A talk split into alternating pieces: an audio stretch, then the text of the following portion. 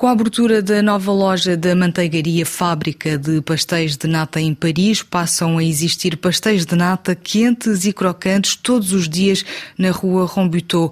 A cada fornada é tocado o sino que informa os clientes dos pastéis de nata acabados de fazer.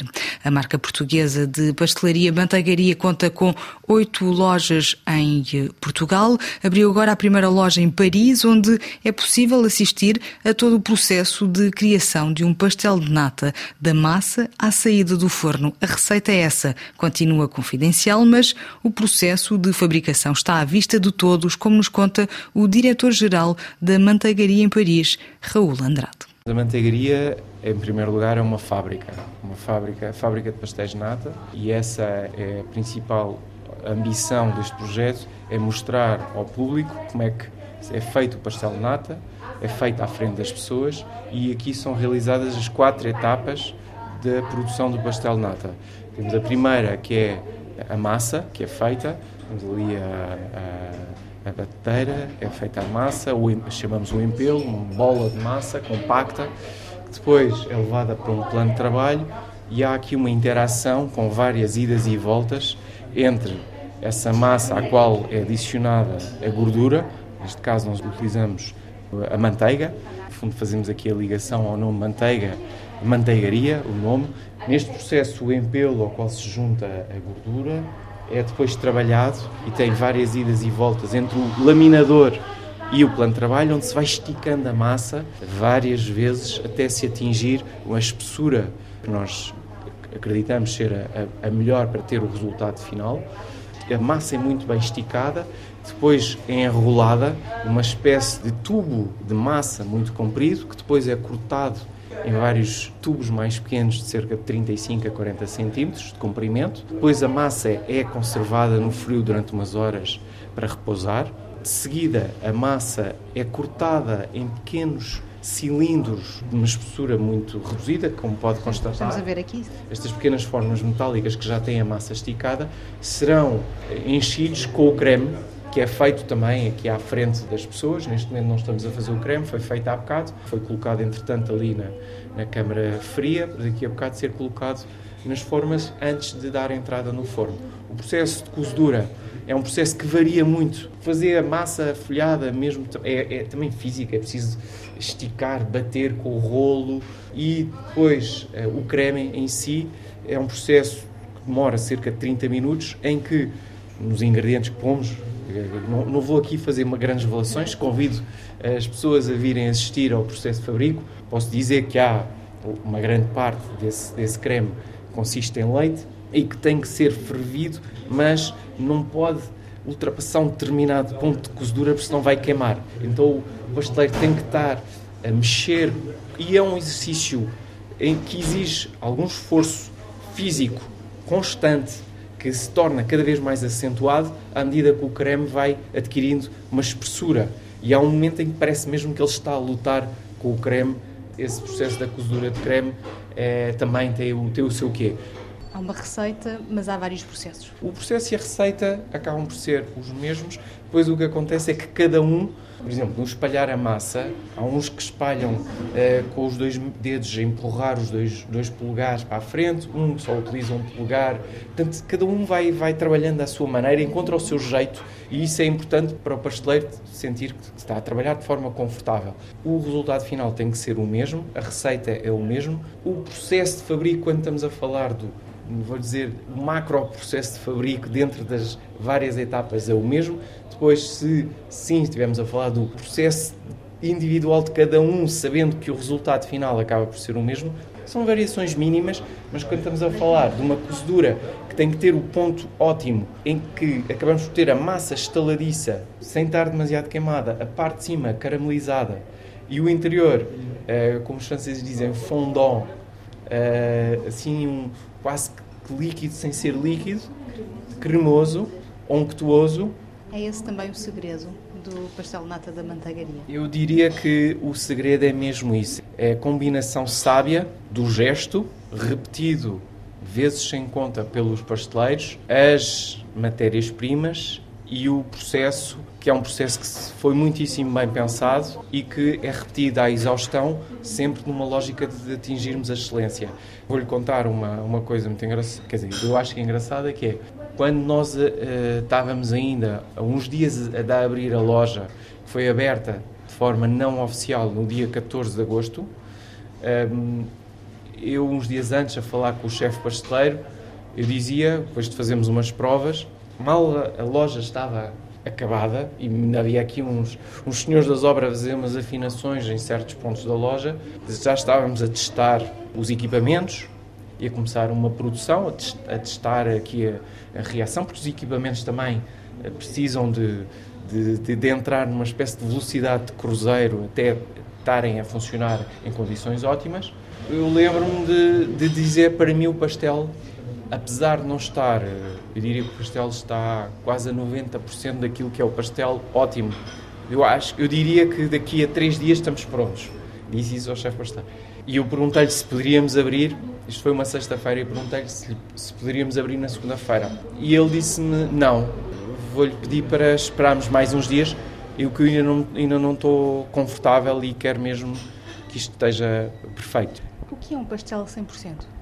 Porcel 100%. Isto, sem querer entrar aqui numa uh, quantificação matemática da, da coisa que se calhar é impossível de, de, determinar, porque tem aqui uma série de parâmetros extremamente subjetivos, desde o aspecto visual, o aspecto sonoro, quando agarramos no pastel e o apertamos ligeiramente nos dedos, quando o pomos na boca e damos a primeira trinca, aquilo que falávamos há pouco da textura, da cremosidade, do sabor tudo isso são as, as, características que nos vão permitir dizer se o pastel está nos tais 100%, está ótimo, está de encontro com aquilo que são as expectativas que nós ajudamos a criar ao longo dos anos de existência da manteigaria em Portugal. Como tenho a responsabilidade de desenvolver um negócio, já tive em Portugal, agora de levar a boa nova, se assim posso dizer, fora de Portugal, quero garantir que a experiência todos aqueles que experimentarem fora de Portugal, é como se fosse aquela que teriam em Portugal. A receita é a mesma também. A receita é a mesma. Poderá haver alguns ajustes nas matérias-primas, das quais vamos fazer o sourcing, em função daquilo que são uh, as características locais, também uma lógica também de ter aqui um, um carbon footprint, uma pegada ecológica uh, menos, menos pesada a fábrica de pastéis de nata manteigaria já conta com nove lojas, pelo que sei, em Portugal. Esta é a primeira fora de Portugal, aqui em França. Porquê abrir eh, esta loja aqui em Paris? É uma boa pergunta. Há uns anos atrás, a discussão sobre por onde deveríamos começar é, foi uma questão que foi extremamente discutida internamente. Havia várias possibilidades para lhe dar conta das duas que que eram as mais fortes na altura, era ou Londres ou Paris. Depois de, de analisar a realidade londrina e a realidade parisiense, chegámos à conclusão que Paris reunia características que Londres não tinha. Apesar de ambas serem cidades densamente povoadas, com um extraordinário poder de compra, cidades com imensos turistas, cidades que têm, obviamente, uma série de uma comunidade viva naquilo tudo aquilo que te diz uh, respeito ao, ao, ao food, as experiências food. Todavia, achámos que Paris reunia condições que Londres não tinha. Em primeiro lugar, a comunidade portuguesa que existe em França e na zona de Ile-de-France, que podia servir, em primeiro lugar, como um depósito de mão de obra para vir a fazer parte da equipa da manteigaria e isso é algo também que é importante para nós dar uma cara portuguesa sempre que possível para que toda a experiência seja extremamente imersiva e o mais autêntica possível. O segundo tem a ver com uma cultura gastronómica e pasteleira muito mais rica em França e em Paris do que em Londres.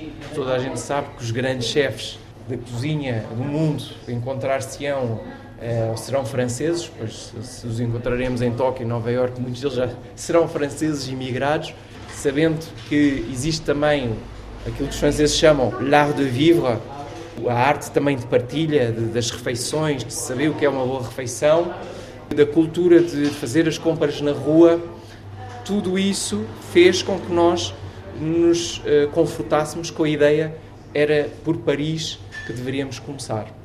Fala de Paris e de gastronomia. O pastel de nata foi considerado um dos melhores bolos do mundo recentemente, segundo o guia Taste Atlas. Os dois primeiros lugares do pódio uh, são ocupados pela pastelaria portuguesa e pelo pastel de nata. É verdade, e isso é, é mais um motivo de, de orgulho. Se, se olhar para há uns anos atrás, consigo ainda pensar quando viajava fora de Portugal e falava com pessoas que não eram portuguesas, às vezes em sítios remotos como em África, em, em Ásia.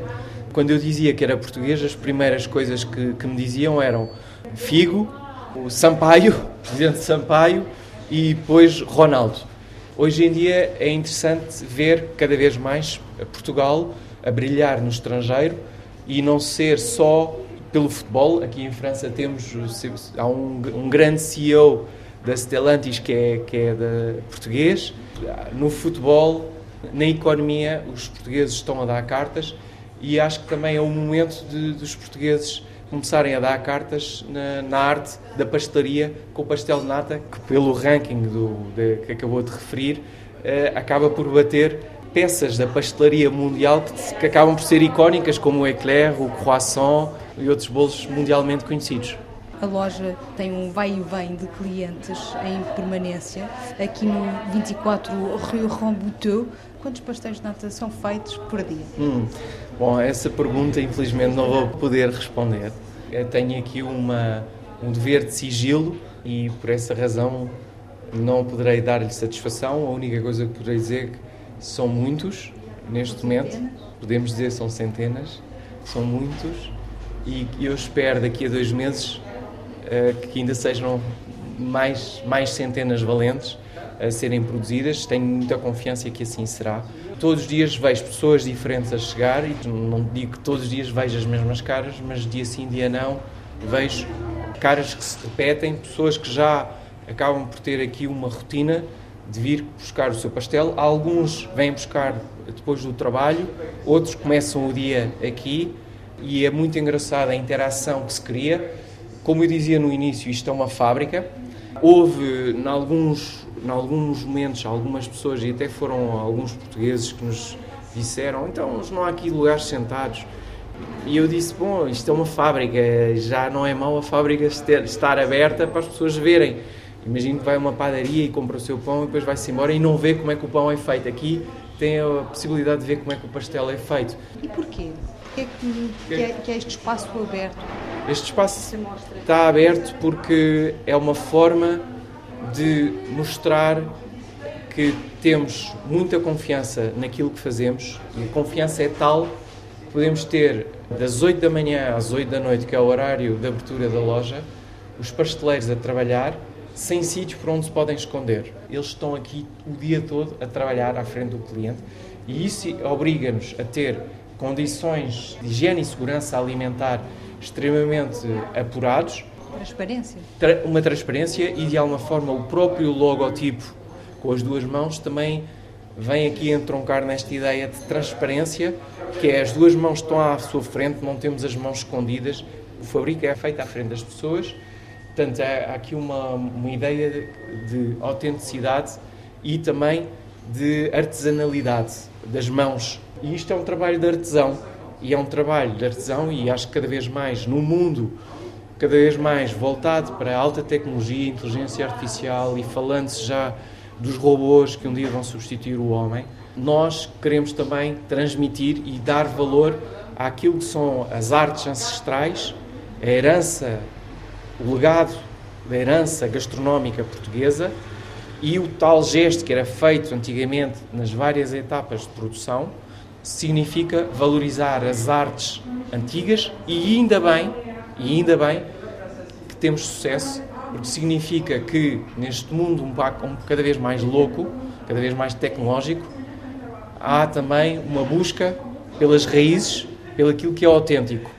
Há pouco, quando cheguei, ouvi um sino e existe um toque quando o pastel de nata está pronto. É, sim, é, cada vez que há uma fornada que sai do forno, criamos esse gesto, já é algo que vem das lojas de, de, de Portugal e de alguma forma significa para todos aqueles que passam na rua e que ainda não conhecem, atenção, que está ali qualquer coisa a acontecer, vou, vou espreitar, ou, e, ou para aqueles que já conhecem e que gostam do pastel nata quente, eh, para virem rapidamente para a loja para comerem o seu pastel.